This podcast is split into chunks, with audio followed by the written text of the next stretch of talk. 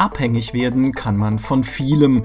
Von Drogen natürlich, von Alkohol und Zigaretten, von Medikamenten, vom Online-Shopping, vielleicht von Podcasts und, wie ich kürzlich gelernt habe, sogar vom Daumenlutschen. Aber wie ist es eigentlich mit Videospielen? Wo liegt da die Grenze zwischen normalem, vielleicht sogar exzessivem Spielen und einer krankhaften Sucht?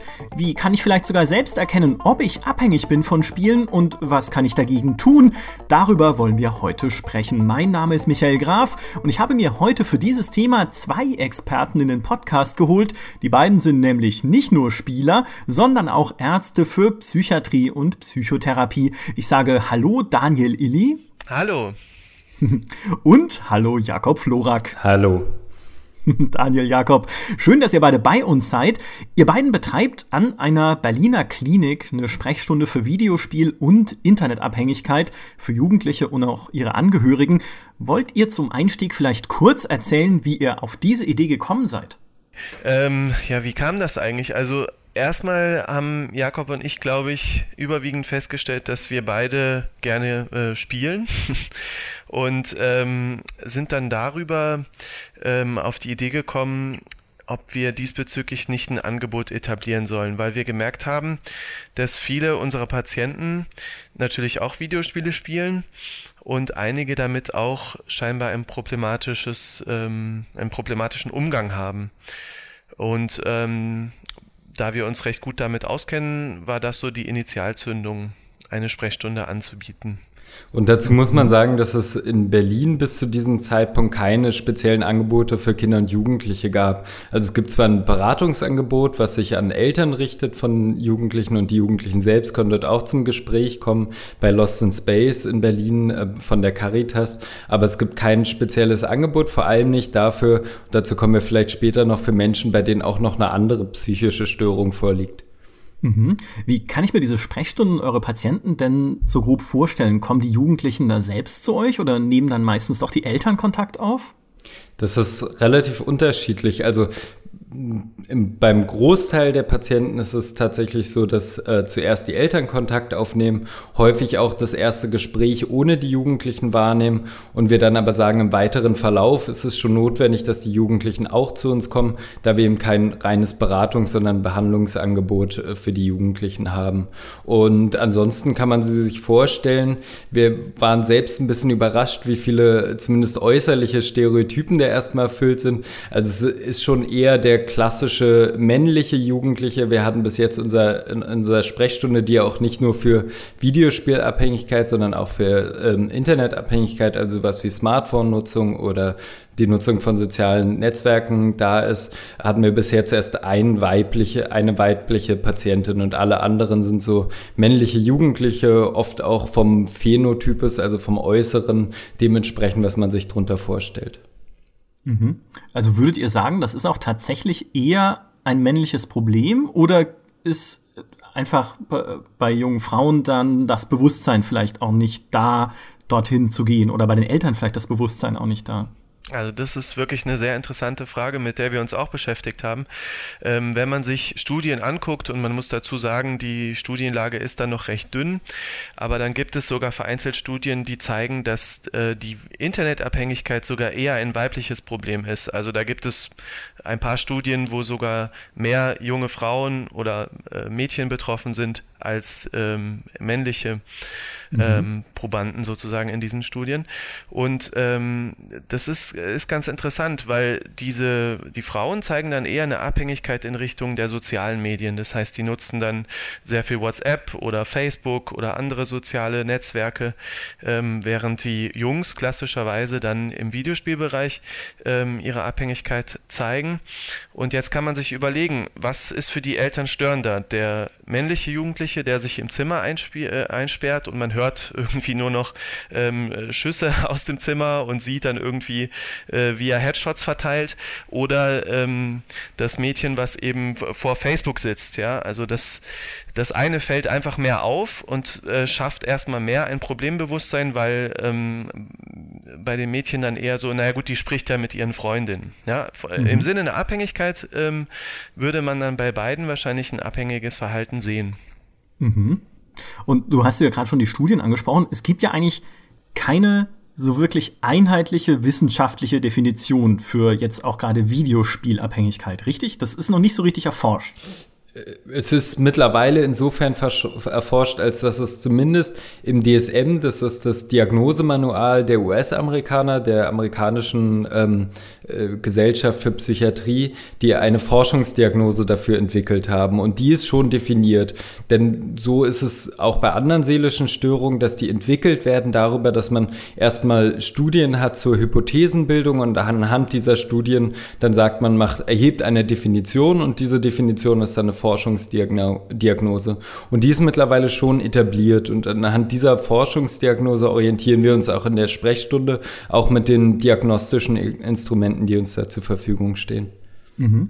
Findet ihr, das geht schon weit genug, diese Aufnahme überhaupt in dieses Handbuch? Ist das, oder, oder sagt ihr, das ist immerhin schon mal ein wichtiger erster Schritt und jetzt muss es aber dann halt noch weitergehen? Also die Aufnahme als Forschungsdiagnose ähm, ist nicht ganz unumstritten und ähm, ist auch weiterhin eine sehr spannende Debatte. Ne? Man muss grob trennen zwischen stofflichen Süchten und den nicht stoffgebundenen Süchten. Also vereinfacht gesagt, eine stoffliche Sucht äh, von Dingen, die man primär konsumiert, ja? Zigaretten, Alkohol, Drogen.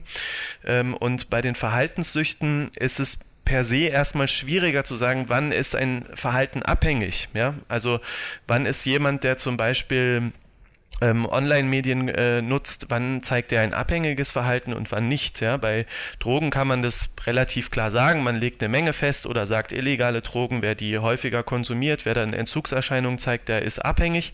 Äh, jetzt mal vereinfacht gesagt. Und bei Verhaltenssüchten ist das relativ schwierig. Ja? Wo fängt eine, ähm, eine Online-Sucht an? Wo fängt eine Sexsucht an? Das ist relativ schwierig zu sagen.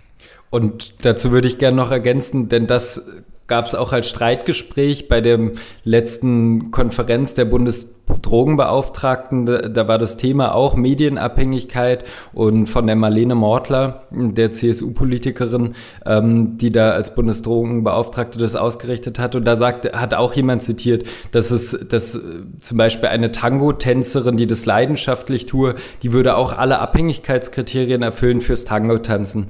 Und dann geht es eben insbesondere darum, wie bei allen seelischen Störungen, auch, wie auch bei Persönlichkeitsstörungen, ob für die Menschen selbst daraus ein Leidensdruck hervorgeht. Und wir würden auch nie jemanden behandeln, der bei, mit dem nicht erörterbar ist, dass da kein Leidensdruck da ist. Also es gehört zu jeder psychischen Störung dazu. Mhm. Ihr, ihr, nehmt mir meine Fragen quasi aus dem Mund. Das spielt wirklich. Wir spielen uns hier die Bälle zu. Das ist unglaublich. so soll es sein. Denn äh, tatsächlich wäre als nächstes interessant oder spannend, wenn jemand zu euch in die Sprechstunde kommt. Wie findet ihr denn heraus, ob der Jugendliche in dem Fall wirklich abhängig ist, also ob da wirklich eine Sucht besteht oder ob derjenige halt einfach in Anführungszeichen nur sehr viel spielt. Wie, wie kann man das unterscheiden? Wie kann man das rauskriegen? Ja, das ist die hohe Kunst äh, zu Beginn der Behandlung und oft auch so der erste Knackpunkt. Ne? Vielleicht machen wir es mal sehr beispielhaft. Also häufig ähm, sind es ja die Eltern, die Jugendliche bei uns vorstellen, weil die sich eben Sorgen machen. Ja? Und natürlich sieht man sich dann teilweise auch mit, ähm, mit Vorurteilen äh, konfrontiert. Äh, Counter-Strike werden alles Amokläufer und so weiter.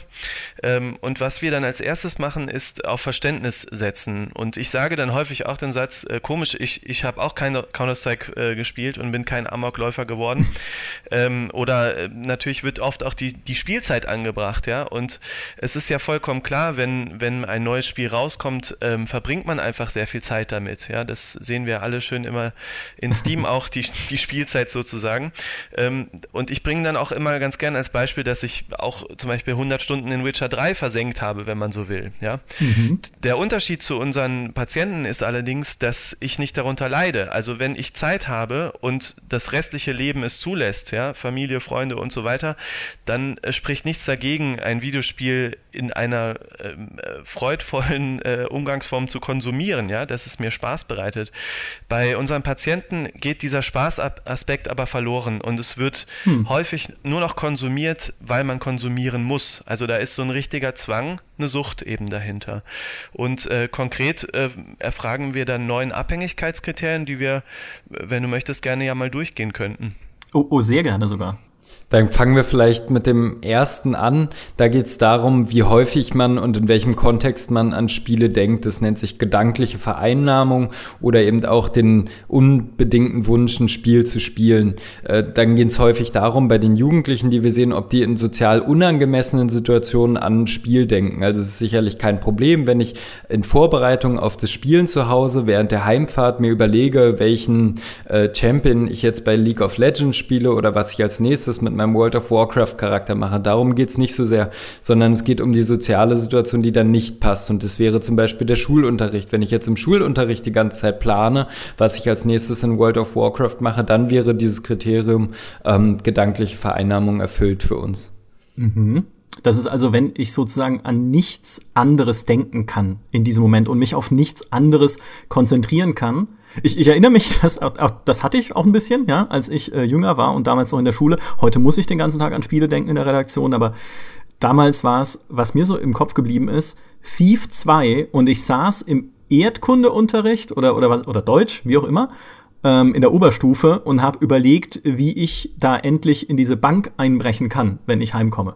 Also das, da war ich vielleicht gedanklich dann auch ein bisschen vereinnahmt. Genau, aber das klingt jetzt, da du es so punktuell beschreibst, klingt es so, als würdest du das mal gehabt haben. Und mal hatte das wahrscheinlich äh, jeder von uns. Ich weiß nicht, wie es dir geht, ob du The Witness gespielt hast, aber da kann man sich ja auch hervorragend mit beschäftigen, ohne überhaupt in der Nähe vom Computer zu sein, dieses Rätselspiel. Mhm. Und ähm, da kling, es klingt aber nicht so, als hättest du deshalb deine Schule nicht geschafft und hättest den Rest deines Lebens nur noch an dieses Thief 2 dabei gedacht und deshalb denke ich, dass es in deinem Fall kein Abhängigkeitskriterium war. Aber du sprichst damit was ganz Gutes an, nämlich auch, dass das gar nicht so stabil ist, wie man sich das vielleicht vorstellt. Also wenn man sich Längsschnittstudien dazu anguckt, äh, das hat die Arbeitsgruppe Rehbein nochmal gemacht, wo die sich angeschaut haben, wie stabil ist das Ganze denn? Und es gibt Leute, die erfüllen halt in der, zu dem Punkt X ähm, äh, fünf Abhängigkeitskriterien und äh, zum Punkt Y aber schon sieben oder nur noch drei. Also es ist auch nicht mhm. super stabil und ja auch verständlich, je nach Lebenssituation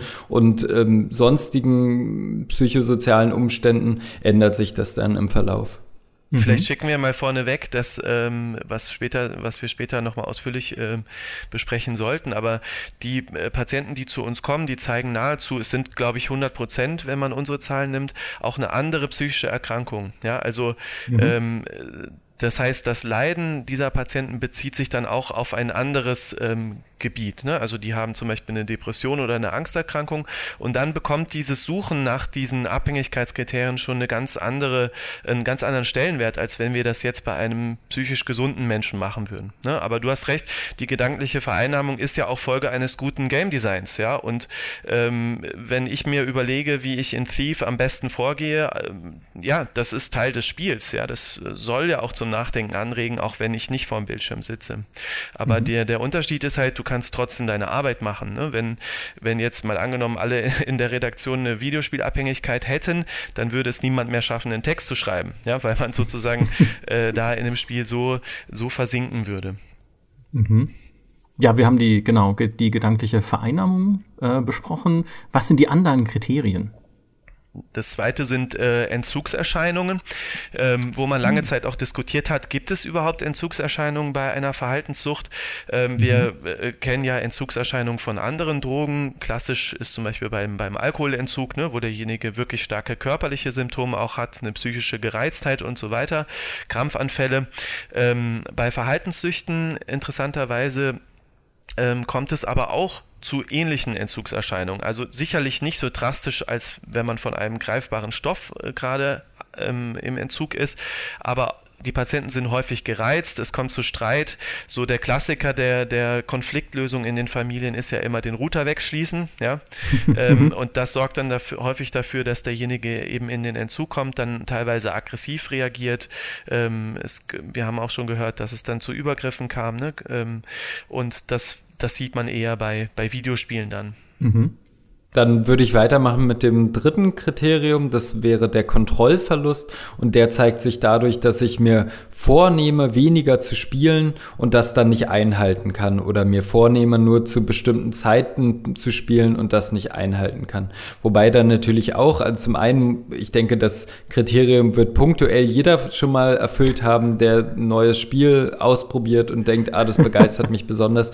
Aber es geht dann da schon um die Kontinuität. Das heißt, jede Woche vereinbare ich mit meinen Eltern, dass ich äh, dieses Wochenende nur maximal vier Stunden pro Tag spiele und bin dann doch wieder bei sieben oder acht Stunden. Mhm.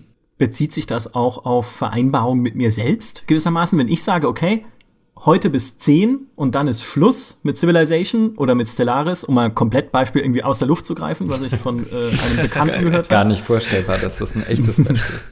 ja, also kann es sein, dass, ähm, wenn ich auch selber schon so ein bisschen dieses Problembewusstsein habe, hey, ich spiele zu viel und auch da die Kontrolle dann verliere, wenn ich sage, okay, ich spiele bis 10 und dann wird es halt doch wieder weiß nicht, 4 Uhr morgens oder sowas? Un unbedingt. Also das ist sogar gut, dass du das nochmal sagst, das ist für uns die wichtige Refer Referenz, also äh, was ich mir persönlich vornehme. Denn bei den Eltern ist natürlich nochmal die, der Confounder, könnte man sagen, oder die, das Interaktionelle zwischen den Eltern und den Kindern ist manchmal dann noch schwer zu deuten, da können auch noch andere Dinge eine Rolle spielen. Also eigentlich geht es sogar primär darum, was ich mir selbst vornehme. Und das ist mhm. auch das, was uns vielleicht von Beratungsstellen unterscheidet. Wir als Psychotherapeuten denken wir immer aus der Perspektive des Jugendlichen und ähm, beraten zwar auch die Eltern, aber der Fokus ist immer die, die Perspektive von denjenigen, die sich an uns wenden. Mhm. Ist es da auch ein wichtiger Faktor, wenn ich versuche zu verheimlichen, dass ich spiele? Also oh, Micha, du Spielverderber. Jetzt nimmst du alles schon vorweg. Das ist doch, also. Als hätte ich es schon gelesen. Hast du etwa den Gamestar-Artikel aufgeschlagen, oder? ich habe ihn auswendig gelernt. Auswendig gelernt, also, okay. Äh, genau. Äh, das Lügen und Verheimlichen ist ein ganz wesentlicher Bestandteil. Ähm, äh, das kennt man vielleicht, äh, als man Kind war, hat man ja auch mal irgendwie noch heimlich Fernsehen geguckt, dann irgendwie so getan, als hätte man nicht Fernsehen geguckt. Ähm, aber äh, das nimmt dann teilweise wirklich abstruse Ausmaße an, ja, wo die Eltern schlafen und der Jugendliche vermeintlich auch und spielt aber dann die ganze Nacht, lässt seine Eltern aber glauben, dass er auch geschlafen hat.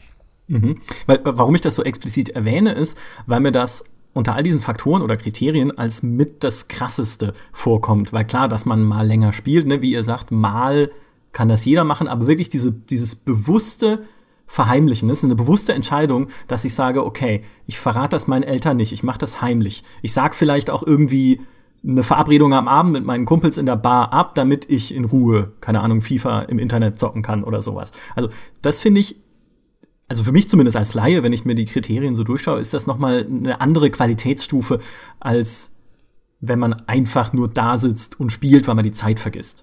Ja, das stimmt schon. Das ist nochmal was ganz Besonderes. Also wenn ich Vorträge halte zu dem Thema, dann zeige ich immer ähm, ein Video von einem ehemaligen World of Warcraft-Spieler, äh, der damit aufgehört hat, auch, auch, völlig ohne Therapie. Also es gibt sicherlich auch. Und der zeigt halt im Rahmen seines Videos, daran kann man nämlich so super die Abhängigkeitskriterien äh, herleiten, wie er mit seinen Freunden chattet und da schreibt, dass er, dass seine Tante gestorben sei. Und dann beschreibt er er, naja, im Laufe meines World of Warcraft-Lebens sind ziemlich viele Tanten gestorben und äh, er hat dann halt das immer wieder als Ausrede benutzt oder ähnliches, um nicht mehr spielen zu müssen. Es zeigt aber auch noch was anderes ganz Wichtiges für mich, nämlich bei dieser Diskussion, das sind ja alles keine, keine schlechten oder, äh, weil du sagtest, man macht das ja ganz bewusst, das sind ja keine Menschen, die bewusst perfide so handeln aus einer Psychopathie heraus oder so, sondern es mhm. zeigt halt, dass es eine psychische Erkrankung ist für mich. Die können nicht anders handeln als so, weil der Wunsch Wunsch, der Wille so groß ist, das jetzt zu spielen, weil sie damit ihre schlechten Gefühle kompensieren, dazu kommen wir vielleicht gleich noch,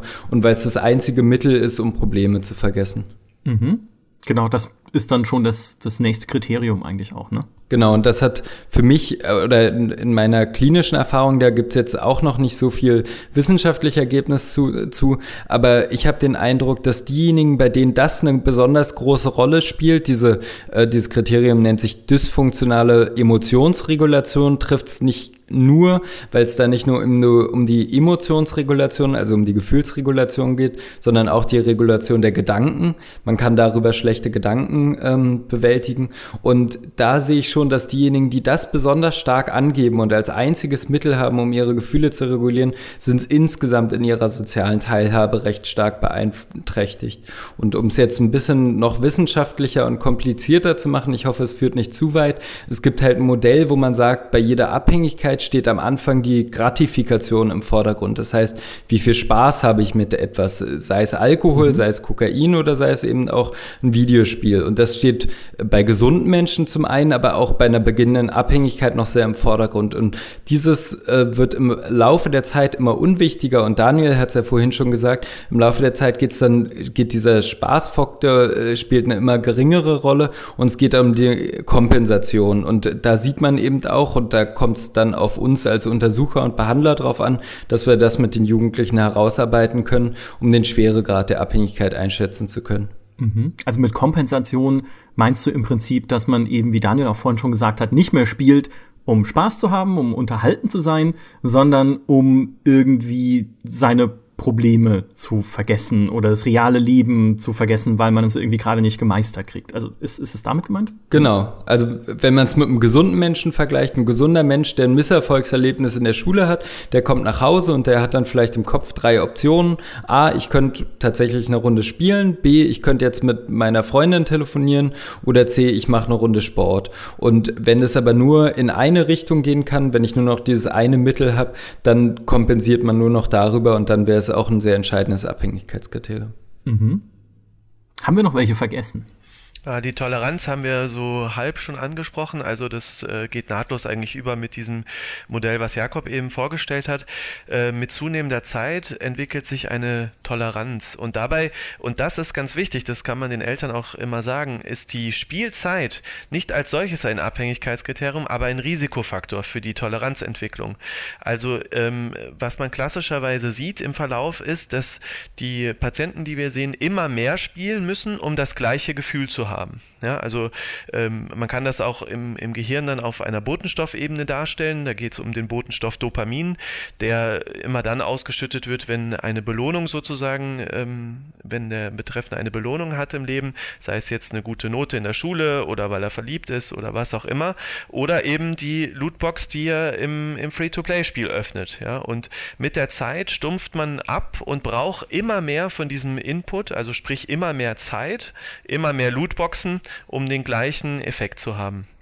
Genau, dann ist ein Aspekt, dass ich mir bewusst bin, dass ich, dass mir das mm, in irgendeiner Weise Nachteile bringt im Leben. Also es belastet meine intrafamiliären Beziehungen, das heißt, das Verhältnis zu meinen Eltern oder zu meiner Beziehungspartnerin ist schlechter geworden und dennoch setze ich das Spiel fort. Meine Noten in der Schule werden schlechter, ich bin weniger leistungsfähig im Beruf und dennoch setze ich das Spielen fort. Und das ist auch ein Abhängigkeitskriterium und ein ganz wichtiger Aspekt und zeigt auch nochmal die ähm, dass es halt sich wirklich um einen pathologischen Prozess handelt. Denn wenn ich bewusst mich anders entscheiden könnte und wüsste, ich könnte einfach weniger spielen und hätte dann weniger Nachteile im Leben, dann würde ich das ja selbstverständlich tun. Da, ich, mhm. da mir das aber nicht so ohne weiteres gelingt, ist das nochmal ein Indikator dafür, dass es sich um eine Abhängigkeit handelt. Und hier mhm. wäre wieder eine gute Trennung ne, zum normalen Hobby. Das heißt, äh, nehmen wir mal ein ganz fiktives Beispiel. Ein Gamestar-Redakteur, der sehr viel Stellaris spielt zum Beispiel. Was soll das denn sein? der muss dann, oder nehmen wir einen Psychiater, der sehr viel äh, Divinity Original Sin 2 spielt, ähm, um hier gleiche Verhältnisse zu schaffen. Der weiß dann trotzdem, wenn es gegen 11 Uhr wird oder 12 Uhr äh, abends, nachts, dass er morgen aufstehen muss, dass er gewisse Dinge zu tun hat auf der Arbeit. Ja, dass es, ähm, dass es gut wäre, wenn er schlafen geht. Und ähm, dann greift sozusagen die Vernunft und man geht dann doch noch ins Bett. Ja, und den abhängigen Patienten gelingt das dann nicht mehr. Die spielen mhm. dann durch und gehen dann am nächsten Morgen nicht in die Schule oder nicht zur Ausbildung oder nicht in die Uni. Mhm. Damit, ich, ich muss gestehen, Zahlen sind nie meine Stärke gewesen. Haben wir schon alle neun Kriterien? Nur noch, dass man, es gibt noch ein Kriterium, nee, noch zwei Kriterien gibt es, nämlich, dass ich hm. andere Dinge für das Spielen vernachlässige. Und zwar mhm. könnte das, ist das meistens, also es hängt, äh, hängt ein Stück weit zusammen mit dem eben genannten Kriterium, aber es ist quasi die Ursache davon. Wenn ich etwas vernachlässige, dann habe ich dadurch negative Konsequenzen. Aber was wir, um nochmal ein praktisches Beispiel zu nennen, was wir häufig sehen, ist, dass die Jugendlichen berichten, dass sie in der Vergangenheit in einem Sportverein waren, in der Vergangenheit sich häufig mit Freundinnen getroffen haben und das dann im Verlauf der Zeit immer weiter in den Hintergrund tritt. Und diese Vernachlässigung anderer Lebensbereiche ist ebenfalls ein Abhängigkeitskriterium. Mhm. Und das letzte wäre, glaube ich, Brüche im Lebensweg. Ne? Genau. Ne? Also als, als äh, sozusagen Folge dieser Vernachlässigung anderer Lebensbereiche, indem man eben riskiert, äh, beispielsweise die, die Schule nicht zu schaffen, die Ausbildung äh, abzubrechen oder auch eine Beziehung zu verlieren. Mhm. Genau, und das ist, also sechs dieser Abhängigkeitskriterien, alle außer diese biografischen Brüche, das Lügen und Verheimlichen und diese dysfunktionale Emotionsregulation, äh, sind auch welche, die sich bei den stoffgebundenen Süchten finden. Und ähm, diese drei, die ich jetzt genannt habe, sind nochmal andere. Und zeigt auch, dass es nochmal ein klein bisschen anderer Suchtcharakter gibt. Ist, also es zielt nochmal darauf ab, zu gucken, äh, wo läuft mein Leben so sehr in schiefen Bahnen, dass ich es nicht mehr auf die Reihe bekomme. Also wir hören mhm. manchmal von beendeten Partnerschaften, aber in unserem Fall geht es häufiger um die Schule und es gibt auch wirklich Jugendliche, die aufgrund der Abhängigkeit trotz einer guten Intelligenz, die wir auch standardmäßig bei uns im Rahmen der psychiatrischen, psychologischen Diagnostik messen, äh, ihre Schule abbrechen und zu keinem Schulabschluss kommen oder zu einem anderen Schulabschluss, als sie eigentlich das Potenzial hätten. Mhm. Aber es ist nun, wenn man sich diese Kriterien im Prinzip äh, bildhaft vorstellt, es ist nun nicht so, dass wenn jemand zu euch in die Sprechstunde kommt, ihr da sitzt mit einem Klemmbrett und einem Stift, ne? Und dann gehen wir mal die Fragen durch, sondern, wie du auch vorhin schon erwähnt hattest, Jakob, oder ihr beide schon erwähnt habt, es ist dann tatsächlich bei jedem Patienten individuell anders. Und man muss sich immer die individuellen Umstände halt genau anschauen, wo liegen Probleme und auch das hat der Daniel schon erwähnt, vielleicht können wir darüber kurz sprechen, wo liegen eventuell andere psychische Erkrankungen, die es noch geben könnte. Also ich habe die Daten für den letzten Kongress der Kinder- und Jugendpsychiatrie mal zusammengefasst. Und da war es bei uns tatsächlich so, dass all diejenigen, also nicht alle Patienten, die zu uns in die Sprechstunde kamen, äh, hatten eine psychische Störung aber, oder eine andere, aber all diejenigen, die mindestens fünf von neun Kriterien erfüllt haben und damit auch die Diagnose, diese Forschungsdiagnose erfüllt hätten, eine, Internet Gaming Disorder, so heißt es äh, etwas verwirrenderweise in, in diesem Diagnosemanual der US-Amerikaner, obwohl darunter auch Offline-Spiele gefasst werden. Ähm, mhm. Aber all diejenigen, die diese Diagnosekriterien erfüllt haben, hatten auch eine weitere psychische Störung. Und das war bei unserem Klientel waren das am häufigsten die Aufmerksamkeitsstörung, die auch als ADHS gefasst wird, die Depression, Angststörung, da häufig die soziale Ängstlichkeit, also Angst vor Bewertung in sozialen Situationen, aber auch zwei Autisten äh, haben wir bei uns in der Sprechstunde gefunden. Krankheitsbild, was ja gar nicht so häufig ist und äh, wo wir dann, äh, die wahrscheinlich ohne dieses Sprechstundenangebot nie in einen äh, Behandlungs- und Beratungskontext gekommen wären. Und an mhm. der Stelle wird es dann auch aus psychiatrischer Sicht eben interessant. Vielleicht nehmen wir mal die soziale Angsterkrankung. Das ist ja so eine Erkrankung, die relativ gut greifbar ist, jetzt auch für die Zuhörer vielleicht. Ähm, also die Betroffenen haben Angst vor sozialen äh, Situationen, sind meist sehr schüchtern.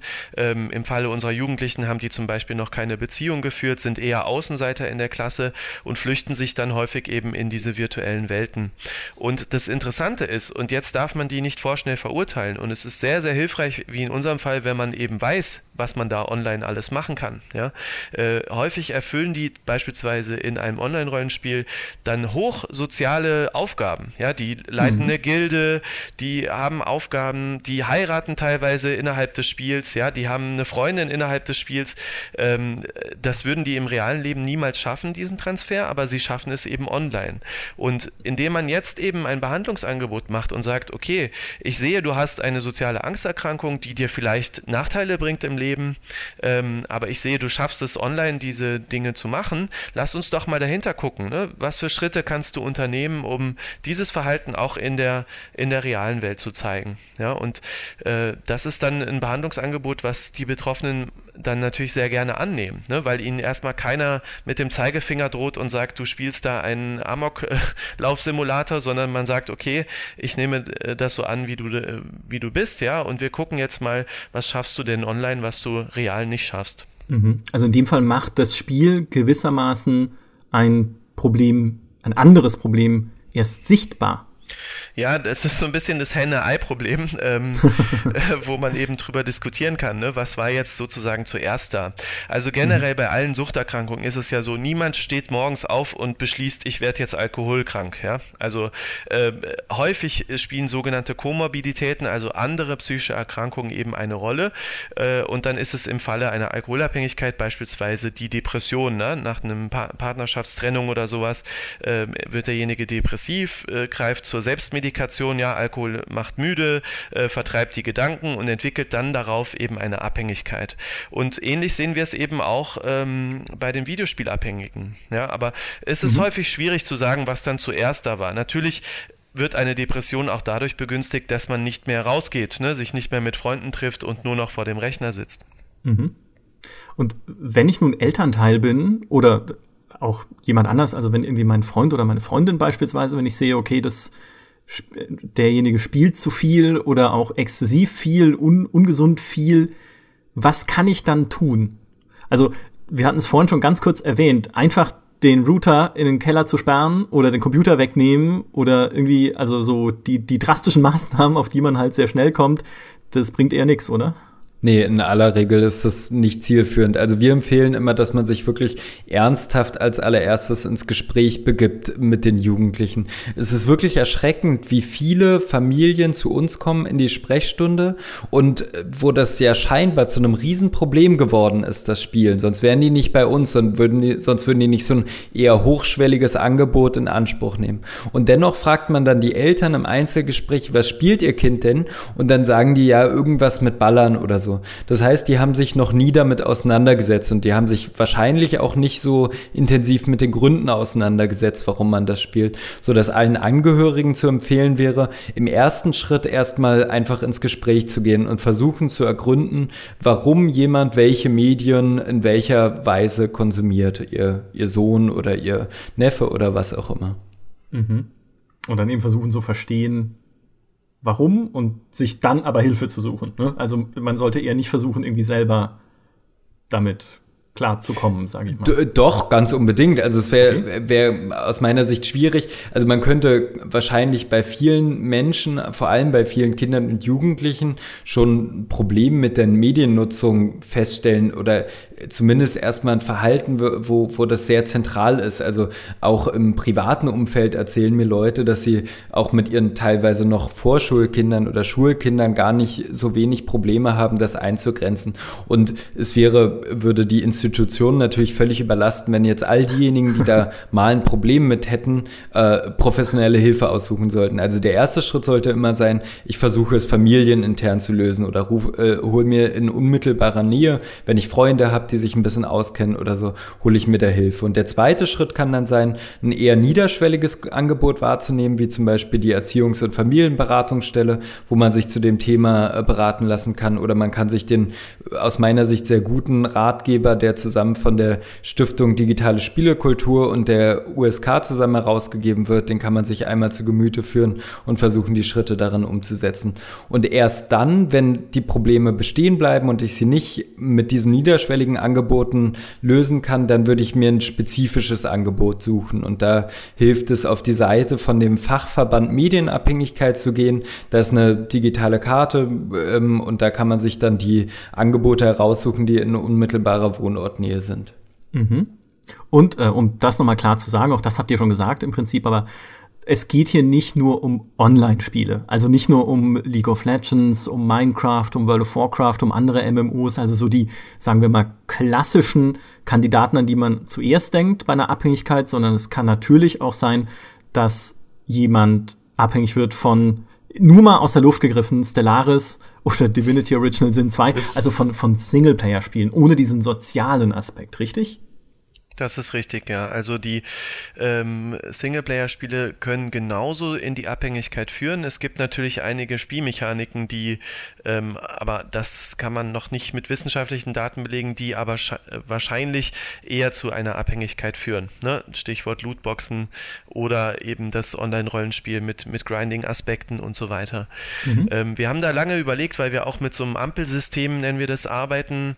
Wir wollen ja den Jugendlichen weiterhin eigentlich ermöglichen, passend zu spielen ähm, und sozusagen die Spiele, die, die derjenige hat, äh, einzuteilen. Ne? Welche sind gefährlich für mich, welche kann ich äh, mit Vorsicht äh, weiterhin nutzen und von ähm, welche sind unbedenklich. Ja? Und es gibt, glaube ich, schon Spiele, die, die da weniger unbedenklich sind. Und ein Beispiel, was wir dann immer gerne bringen, um auch zu zeigen, wie edukativ Spiele sein können, ist Life is Strange.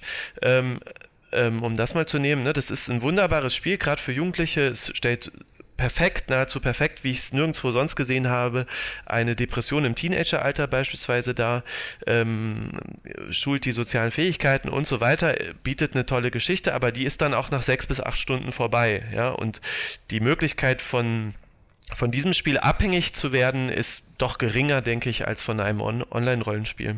Mhm. Aber umgekehrt könnte man dann ja sagen, gerade solche Spiele wie Life is Strange oder so, also lineare Erfahrungen, ne? also was wir halt klassisch die Singleplayer-Kampagne nennen, was wir irgendwie klassisch vor Jahren eigentlich als einziges noch hatten, als es dieses komische Internet noch nicht gab und auch keine Podcasts, als die Welt noch friedlich war und alles gut. Ähm, das tritt ja immer mehr in den Hintergrund, zumindest bei, sag ich mal, großen Publishern, Electronic Arts, Activision und so weiter, sondern da wird viel gesprochen über Service-Spiele.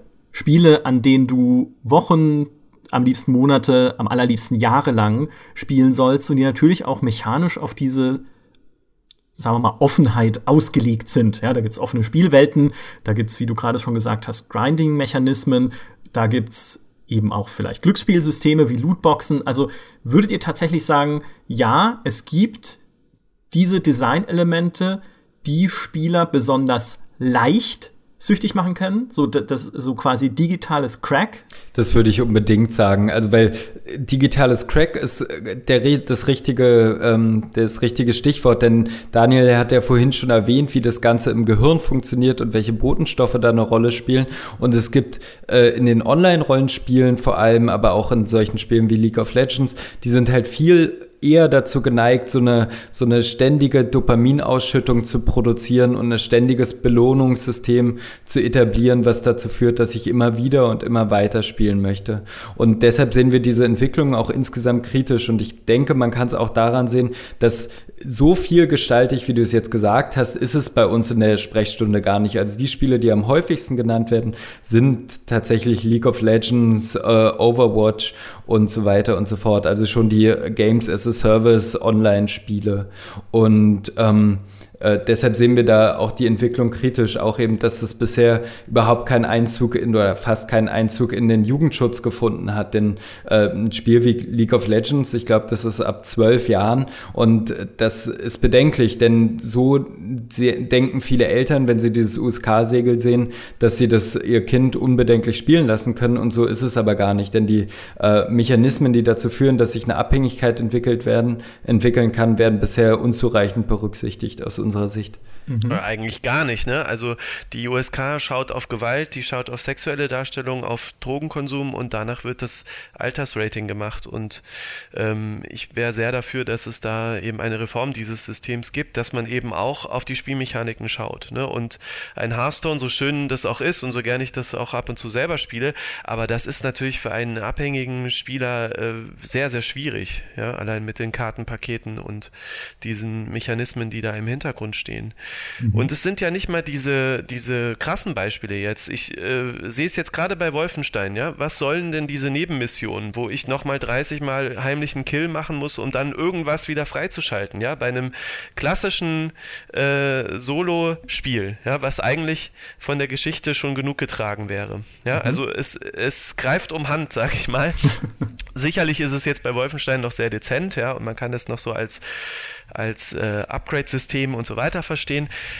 aber irgendwie wird doch da auch wieder Spielzeit gestreckt. Ja? Es, man kann dann zurück in Level reisen, die man schon besucht hat, die sind dann so leicht verändert. Ne? Dann ist das Haus von Terror Billy dann irgendwie in einem Filmset, statt dass er da seinen realen Vater besucht. Ähm, und dann bringe ich da den Kommandanten um und das ist dann sozusagen die Nebenmission. Ja? Der, der spielerische Aspekt ist gleich null. Man macht das Gleiche wie auch im Hauptspiel, aber es streckt die Spielzeit und hält mir eben diese Karotte vor die Nase. Ja? Bring mhm. noch diesen Kommandanten um, damit du das und das freischaltest. Mhm. Ist es nicht aber trotzdem so, dass im Prinzip ich mir so einen Erfolg, wenn ich ihn halt irgendwie brauche, ähm, also einen digitalen Erfolg quasi aus einem Spiel, ja eigentlich in jedem Spiel holen kann. Also wenn ich jetzt zum Beispiel sagen würde, okay, eigentlich basiert doch mal so von der Urdefinition ausgehend jedes Spiel darauf, dass ich mir versuche, einen Erfolg zu erarbeiten. Also in einem Adventure, wenn ich irgendwie ein Rätsel löse, ist das toll. Ne? Also habe ich das Gefühl, dass ich erfolgreich war. Wenn ich in einem FIFA ein Tor schieße, war ich erfolgreich. Wenn ich in einem Singleplayer-Shooter wie Wolfenstein halt irgendeinen Bossgegner erledige, dann sage ich, ja, yeah, das war super. Also so im, im Grunde steckt aber dann schon tatsächlich in jeder Art Spiel ein, wie soll ich sagen, so ein Abhängigkeitsfunke oder? Ein Funke auf jeden Fall, sonst wäre es kein gutes Game Design. Aber ich glaube, zwei Aspekte spielen da eine große Rolle. Und das eine ist die Endlichkeit. Denn jedes Singleplayer-Spiel ist in aller Regel endlich. Ähm, und äh, selbst wenn man jetzt solche Spiele nimmt, die sehr motivierend sein können und ja auch sehr darauf abzielen durch ihr Pacing, dass sie immer wieder diese Belohnungen bieten, wie jetzt so ein modernes, stark inszeniertes Spiel wie Uncharted 4 oder ähnliches, wo ich auch von Belohnungsmoment zum nächsten äh, getrieben werden. Aber da werde ich nach 15 Stunden fertig sein und dann ist das Spiel vorbei. Und der andere Aspekt, der das auch nochmal gut abgrenzt, ist der, ist der soziale, denn wir müssen uns auch immer angucken und das machen wir auch in unserer Sprechstunde, welche psychische Funktion erfüllt dieses Ganze noch abseits davon, dass das einfach nur eine Belohnung generiert. Und ähm, da geht es eben auch häufig um sowas wie eine Selbstwerterhöhung, so nennen wir das. Also dass man, mhm. dass die Leute Probleme haben mit Erfolgserlebnissen im Alltag, mit sozialen Erfolgserlebnissen und so wie Daniel es geschildert hat, fällt ihnen das dann leichter in der virtuellen Welt und sie schaffen es, ein Raid zu leiten oder sie schaffen es, besser zu sein als der andere und das gelingt ihnen aber in der Wirklichkeit nicht so gut und deshalb nutzen sie es als Kompensation. Mhm. Das greifen wir therapeutisch auch auf. Was wir gerne machen, ist Sport, weil ähm, man kann sich vorstellen, dass viele dann eben lange keinen Sportverein mehr gesehen haben. Wir waren jetzt äh, öfter äh, oder einmal waren wir jetzt Bouldern, waren Bogenschießen mit unserer, unseren Jugendlichen in der Gruppe und gerade das Bouldern werden wir, glaube ich, noch ein bisschen öfter machen, weil das so eine schöne spielerische ähm, Kompensation ist. Ne? Man nimmt sich die Wand vor, guckt sich die Griffe an, äh, kann im Team sich gegenseitig helfen, greift mal nach links, greift mal nach rechts, dreht mal dahin ähm, und häufig äh, können die ihren Körper gar nicht mehr spüren, ja, die wissen gar nicht mehr, wie das ist, Muskelkater zu haben. Mhm. Und äh, wir haben gemerkt, dass das äh, gerade in der Gruppe und die meiste Therapie machen wir in der Gruppe, ähm, dass das äh, sehr gut ankommt und vor allem dazu äh, hilfreich sein kann, wieder eine Freizeitstruktur zu entwickeln, die eben nichts mit der Konsole oder dem Rechner zu tun hat. Mhm also gerade wenn wir von Erfolgen reden und ähm, von, von Unendlichkeit, also von so endlosen oder offenen Spielprinzipien, sind denn da auch die im Prinzip jetzt weit verbreiteten inzwischen Free-to-Play-Spiele, insbesondere auf dem Handy problematisch, die ja oft die Spieler in den ersten Stunden mit Erfolgserlebnissen überschütten. Da kriegst du Erfahrungspunkte, Beutekisten, dann hast du da was fertig gebaut, dann gibt's da ein Feuerwerk und Punkte und noch mehr und zack, zack, zack, zack. Und das wird aber immer weniger. Also du wird's immer zäher, ne? Dann der nächste Level dauert dann halt länger und dann wieder länger, länger, länger. Ne? Also du musst halt immer mehr Zeit rein investieren natürlich. Es sei denn, du investierst echtes Geld, dann geht's wieder schneller und du kannst dir dieses Erfolgserlebnis auch wieder einfacher verschaffen. Ist das, seht ihr auch das mit als Problem, solche Mechanismen, die auf gerade sowas angelegt sind? Hey, wenn du einen Erfolg willst, dann äh, gib uns Geld, was ja fast schon also ich überspitze es ein bisschen tatsächlich, aber was ja schon so ein bisschen wie so ein Dealerspruch klingt, ne? Wenn du wieder was brauchst, gib mir einfach ein bisschen Kohle und du kriegst es. Ich glaube, es, es ist sogar wie ein Dealer. Ne? Ich, man muss jetzt aufpassen, dass man sich da, ähm, dass man da jetzt die, die richtigen Worte wählt. Aber ich denke, da wir auch selber spielen, kann man das schon sagen. Das ist quasi virtuelles Heroin in so einer gewissen Form. Ne? Also ist hochproblematisch auf jeden Fall. Und äh, wichtig ist, ist noch äh, der Zufallsfaktor, der da auch eine große Rolle spielt, ne? der bei ähm, Spielen wie Hearthstone oder so oder generell bei jeder Lootbox eine, eine große Rolle spielt. Denn äh, der Mensch reagiert eben sehr viel stärker auf eine Belohnung, die er nicht vorhersehen kann. Ne? Also wenn plötzlich was passiert, mit dem ich dann nicht gerechnet habe, ähm, dann äh, bin ich noch stärker angefixt sozusagen. Das kann man, kann man sehr gut nachweisen. Aber für unseren Alltag muss man sagen, spielt es noch nicht die Riesenrolle. Also auch wenn League of Legends jetzt ein Free-to-Play-Spiel ist, das ist das, was am häufigsten bei uns in der Sprechstunde gespielt wurde. Aber du zielst ja jetzt eher auf sowas ab wie Clash of Clans, äh, Clans oder Clash Royale Fall. Und das wird häufig genannt, dass es mal nebenbei gespielt wurde oder auch als Substitut, also als Ersatz gespielt wurde. Wenn die Leute dann ihre Konsole nicht mehr hatten, dann haben sie es mal eine Zeit lang auf dem Handy gespielt. Aber als eigenständiges Problem konnten wir es jetzt noch nicht häufig sehen. Einmal hatte ich eine Familie, die, wo es sehr schwierig war, weil das Kind, der Jugendliche, da glaube ich über 1000 Euro investiert hatte in das Spiel. Aber ähm, in unserem Alltag, also bei der Mehrheit der Patienten spielt es noch keine so große Rolle. Aber ich, ich gebe Daniel sehr recht, dass es erstmal auf einer abstrakten und von außen beobachteten Ebene äh, was hochproblematisches hat. Mhm. Wobei es bei solchen Spielen, die ja durchaus auch gut designt sind, also Clash Royale hat mich selber überrascht, wie gut das eigentlich tatsächlich auf einer spielerischen Ebene funktioniert und auf einer mechanischen Ebene. Ähm, so gut, dass ich angefangen habe, mir E-Sport-Videos davon anzuschauen, nicht irre. Ähm, aber das, vielleicht mag das aber auch daran liegen, dass es da noch oder momentan relativ wenige Fälle gibt, dass es so ein bisschen der ähnliche Effekt ist, wie du ihn vorhin angesprochen hattest bei Mädchen oder jungen Frauen, wo man denkt, okay, derjenige, der irgendwie damit ein Problem hat, ist halt oft am Handy, aber das sieht man vielleicht als Elternteil gar nicht, weil es passiert ja nicht unbedingt zu Hause, sondern anderswo, ja, oder hat eh ständig sein Handy in der Hand, weil jeder heute ständig sein Handy in der Hand hat. Also vielleicht ist man da auch noch gar nicht so sehr, wie soll ich sagen, so angespitzt drauf, dann direkt zu sagen, okay, das könnte ein Problem sein. Es ist halt viel plakativer und viel sichtbarer, wenn sich jemand in seinem Zimmer einsperrt, um sich an die Playstation, die Xbox oder den PC zu setzen. Möglicherweise. Ja, messbar wird es dann, glaube ich, durch die, durch die Folgen, die Free-to-Play-Spiele eben auch haben kann, können in der Höhe der Verschuldung, ja, und die gibt mhm. es schon. Also ich war gerade vor zwei Wochen auf äh, einem Vortrag, wo dann ein Kollege berichtet hat, dass ähm, äh, das war aber ein erwachsener Patient, der, äh, oder es war sogar eine Frau, genau, die hat, glaube ich, Farmville oder so gespielt oder eins von diesen Bauernhof-Dingern ähm, und hat da eben zigtausend Euro rein versenkt, ne, um irgendwie den Bauernhof dann schöner zu machen. Und es ist ja so einfach heutzutage, Ne? Alles ist digital sozusagen verfügbar. Jugendliche gehen einfach in den nächsten Supermarkt, kaufen sich da eine Paysafe-Card und können auch ohne Kreditkarte Geld im Internet lassen. Und ähm, das macht es natürlich sehr einfach dann für den, für den Publisher, der da natürlich auch ein reizvolles äh, Finanzierungsmodell vor Augen hat, da zuzugreifen. Ja, vielleicht oft dann zu gedankenlos, ähm, wie es solchen Betreffenden dann geht, die da nicht mehr rauskommen und sich eben verschulden. Mhm ist denn diese Buying Power, also dieses Gefühl, sich mit Geld tatsächlich etwas Wertvolles kaufen zu können und sich selbst verbessern zu können im Spiel, auch ein wichtiger Suchtfaktor tatsächlich. Also wenn ich jetzt irgendwie, wie du gesagt hast, mir für meinen Bauernhof eine total tolle Scheune oder einen bunten Baum oder äh, Löwen oder was auch immer, ich habe keine Ahnung, ehrlich gesagt, ich kaufe mich da auch nicht aus, deswegen kam ich gerade so ins, ins Schwimmen, ja. Oder, oder konkreter gesagt, wenn ich mir in einem Shooter zum Beispiel eine tolle Waffe kaufen kann. Und dann habe ich ja das Gefühl, hey, ich habe für mein Geld was richtig Hochwertiges und Tolles bekommen und jetzt bin ich besser als die anderen und damit kann ich irgendwie angeben oder auch nicht oder mich selber irgendwie gut fühlen. Ist das auch ein wichtiger Faktor, dieses ich krieg für mein Geld was und das finde ich toll. Auch das ist ein Erfolg in einem gewissen Sinne? Ja, da greift dann letztlich wieder die Emotionsregulation. Ne? Wenn jemand, wir haben ja teilweise Jugendliche, die dann 12, 16 Stunden am Tag eben im Online-Rollenspiel verbringen und wenn man die ganze Zeit auf den Charakter schaut aus einer Third-Person-Sicht, dann ist natürlich die Rüstung, die da jetzt irgendwelche äh, Flammensymbole oder sonst was hat, ist, hat natürlich einen sehr hohen emotionalen Wert. Ja? Das ist ja sozusagen mein Charakter. Ja? Das ist das, das bin ich in dem Spiel.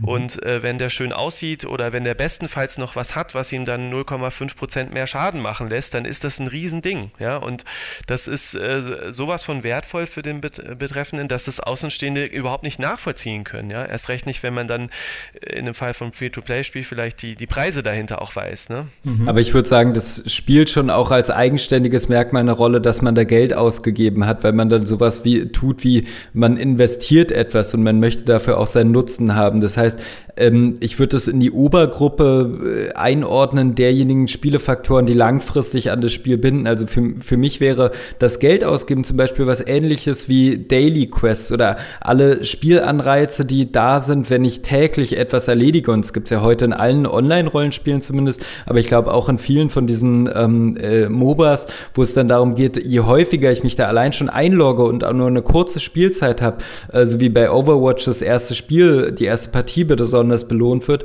ähm, da würde ich das auch eingruppieren. Also alles, was langfristig bindet, heißt nicht vom Game Design, dass das mh, gleich ein Sucht, süchtig machendes Spiel ist, aber ich glaube schon, dass das ein prädisponierender Faktor ist, also es wahrscheinlicher macht, dass der individuell vulnerable Patient, also jemand, der viele, der da wenig entgegengesetzen kann von seiner psychischen Struktur, dass es bei dem dann wahrscheinlicher ist, eine Abhängigkeit zu entwickeln. Und ist das dann auch wahrscheinlicher bei Kindern und Jugendlichen, die ja in ihrer Entwicklung halt noch nicht vielleicht so weit sind, wie dann Erwachsener tatsächlich ist? Also ist das nochmal eine speziell gefährdete Gruppe? Ja, unbedingt. Also wahrscheinlicher und unwahrscheinlicher zugleich. Wahrscheinlicher deshalb, weil ähm, einfach neurobiologisch da noch äh, viel zu tun ist, je nach Alter. Das heißt, da finden noch Hirnreifungsprozesse äh, statt im Frontal- und Präfrontalkortex, also in der Hirnrinde, die am Anfang in bestimmten Bereichen des Gehirns oder in der Entwicklung noch nicht so ausgeprägt ist und dann nachreift. Und dann steigt die Impulskontrolle. Das heißt, dann fällt es mir leichter, ähm, das Ganze zu kontrollieren. Aber gleichzeitig ist es insofern insofern unwahrscheinlicher, als dass die anders als Erwachsene, die jetzt vielleicht äh, schon in einer Lebenssituation sind, wo sie ihren Job verloren haben, aber sich trotzdem noch genug Lebensstandard leisten können, dass sie einen PC und was zu essen zu Hause haben, haben die halt kein von außen ähm, noch einwirkendes System, was irgendwie dafür sorgt, dass die sich mit dieser Problematik auseinandersetzen. Mhm. Man kann die Eltern eigentlich auch sehr gut nutzen. Also deswegen sperren wir die auch nicht aus, sondern wir arbeiten eben mit denen zusammen. Ja, und wenn es dann erstmal darum geht, denen zu erklären, was der Reiz überhaupt für ihren Sohn ist, dieses Videospiel zu, äh, zu spielen, dann machen wir das gerne. Ne? Und dann sind sie ja bei uns auch an der richtigen Adresse. Und dann geht es aber langfristig ähm, auch darum, den Betreffenden zu unterstützen ne? und eben gewisse Warnsignale äh, zu, zu achten und dann eben auch helfend einzugreifen. Ne? Die Verantwortung sollte aber immer bei dem Abhängigen selber liegen. Ähm, die Zuhörer, die beispielsweise schon mal versucht haben, mit dem Rauchen aufzuhören, die äh, werden das kennen. Ähm, wenn das einem jemand anders sagt, dann macht man das nicht. Ne? Man muss erst selber mal einen Husten haben oder selber davon überzeugt sein, dass es ungesund ist, um dann den ersten Schritt zu unternehmen. Und so ist es auch bei der Videospielabhängigkeit. Mhm. Aber ich finde auch was anderes, Kinder- und Jugendspezifisches wichtig, was weil du danach gefragt hattest.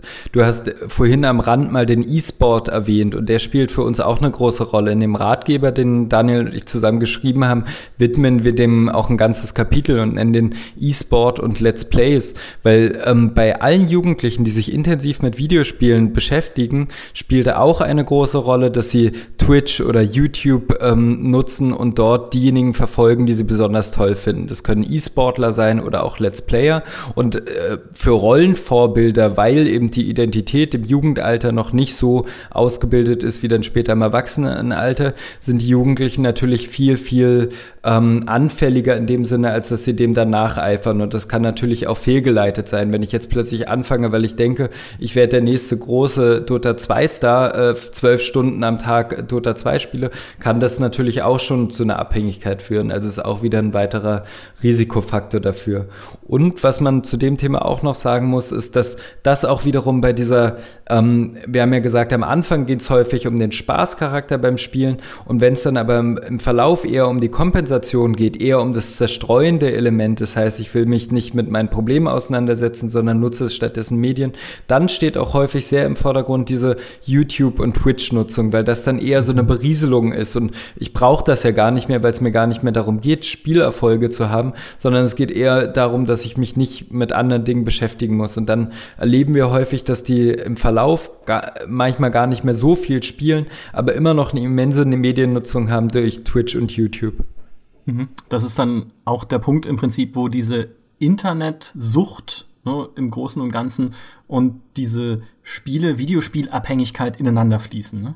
Das könnte man so sagen, ja. Also ähm, wir gehen davon aus bisher von den Konzepten, die da entwickelt wurden, von den Hypothesen, die gebildet wurden, dass es eine generalisierte Internetsucht gibt, die alle Aspekte der äh, Spezifika äh, umfasst und dann gibt's halt einzeln ausgestanzte Süchte, wie eben die, die Videospielsucht, wie die äh, Online-Kaufsucht, die du ganz zu Anfang in der Einleitung erwähnt hast, aber auch wie eine Internet-Sexsucht oder die Internet-Glücksspielsucht. Und äh, Übergänge sind natürlich vorhanden. Daniel sprach vorhin schon von den Glücksspielelementen, die wir bei den zufallsabhängigen Lootboxen haben. Und äh, in beide Richtungen sind Übergänge möglich. Also so wie ich es beschrieben habe, wäre es ja jetzt eher ein Übergang von einer Videospielabhängigkeit zu einer allgemeinen Internetsucht.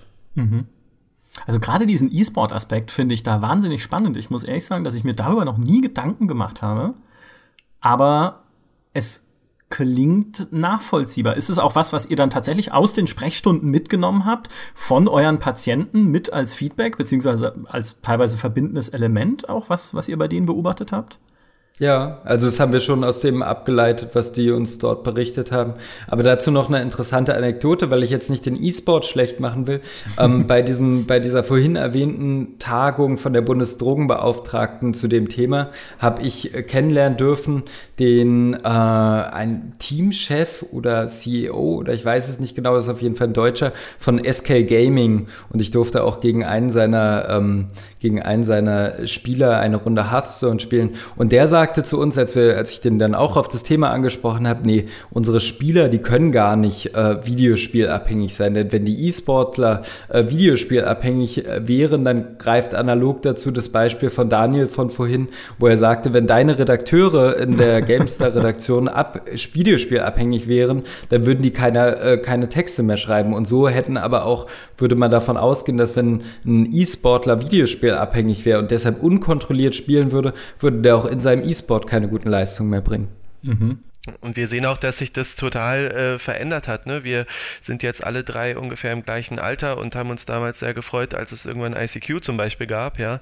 Aber ähm, wir haben ja noch nicht in der Art und Weise YouTube konsumiert, wie das Jugendliche heute machen. Ja? Und ähm, jetzt so ein bisschen romantisch gesprochen, wir wollten als Kinder noch äh, Feuerwehrmann und Astronaut werden und heute will man halt der nächste Moondive 7 oder Hand of Blood werden. Ja? Äh, das ist auf jeden Fall ein Berufswunsch, der ähm, häufiger von den Jugendlichen dann auch genannt wird. Und dann gilt es erstmal, den Wunsch so anzunehmen, aber auch klar zu machen, wie unrealistisch das ist. Und wir nutzen dann ganz immer, gern, immer, immer gerne den Vergleich mit einem Profifußballer. Ne? Also jeder, der im Verein Fußball spielt, wird sich auch mal wünschen, bei der Nationalmannschaft zu kicken oder zu Bayern zu gehen oder was weiß ich.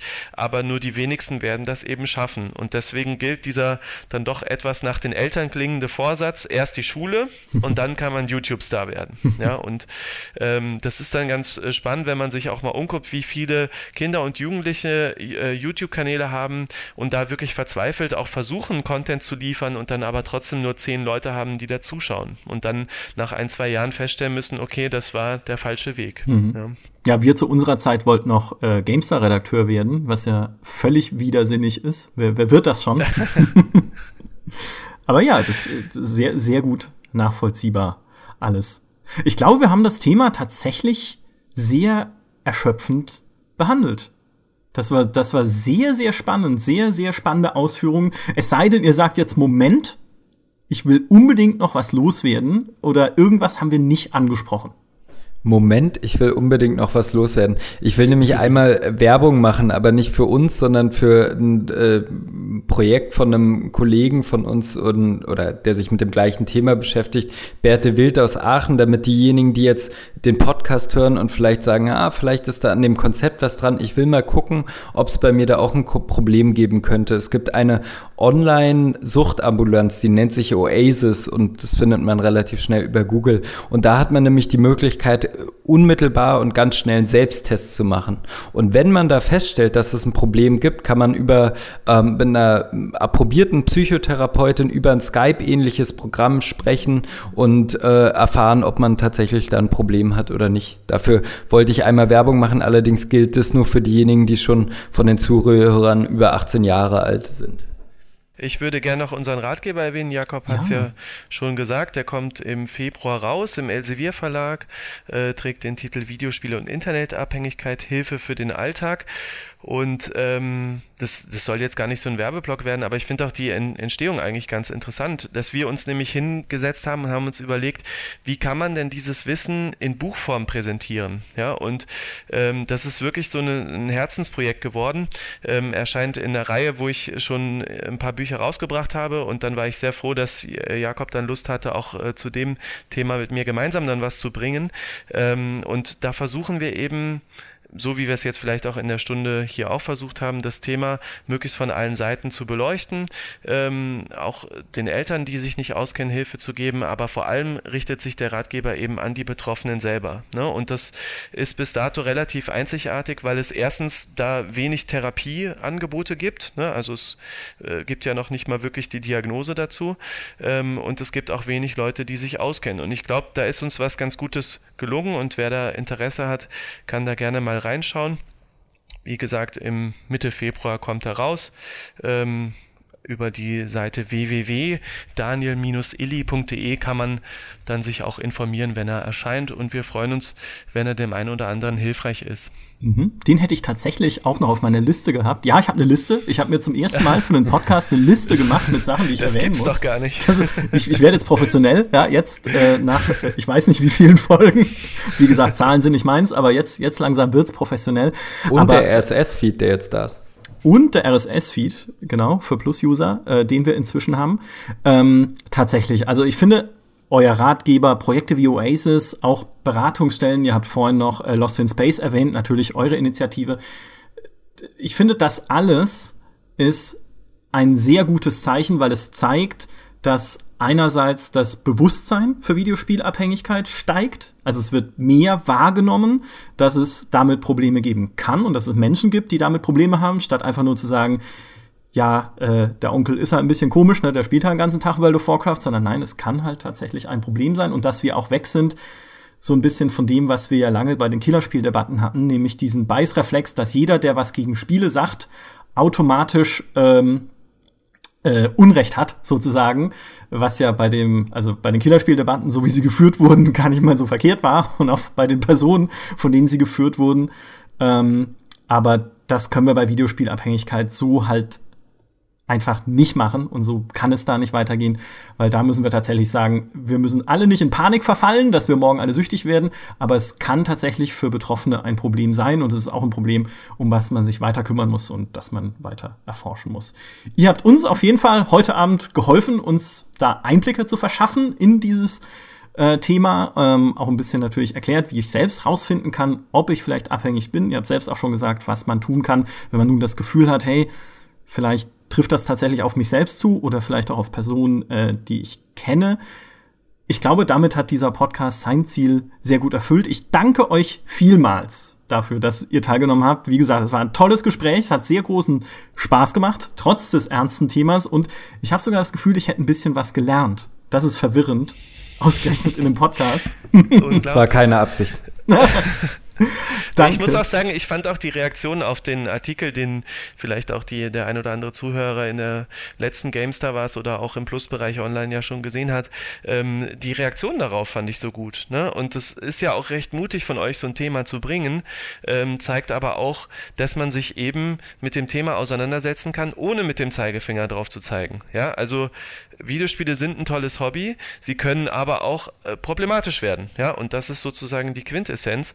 Und wenn man da auf dieser Ebene therapeutisch arbeiten kann und dann noch zusammen mit Jakob, mit einem äh, guten Freund, der das gleiche Hobby teilt, aber auch sozusagen die gleiche Leidenschaft, wenn man so will, ähm, da psychiatrische Hilfe anzubieten, dann ist das mit das Schönste, was man machen kann. Ja, mhm. und wenn das dann noch auch in der GameStar so gut ankommt, äh, habe ich mich wirklich sehr darüber gefreut, dass da auch ganz offene Kommentare kamen. Ja, ich bin auch betroffen oder also ganz, ganz toll. Vielen Dank euch nochmal, dass ihr das Thema aufgegriffen habt. Auf jeden Fall und äh, danke zurück.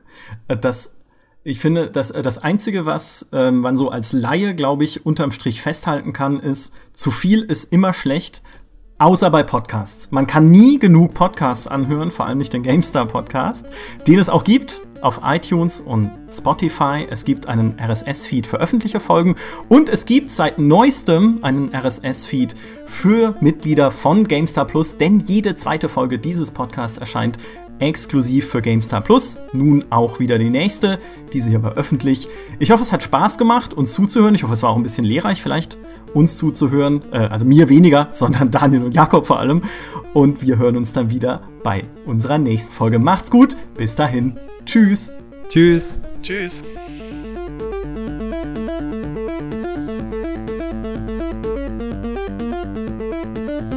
Ja, klasse. das war, also ernsthaft, was ich gerade gesagt habe, ne? Das war super. Super, super, super. Ihr habt das klasse gemacht. Puh. Danke, sehr, sehr ich finde sowas immer noch aufregend.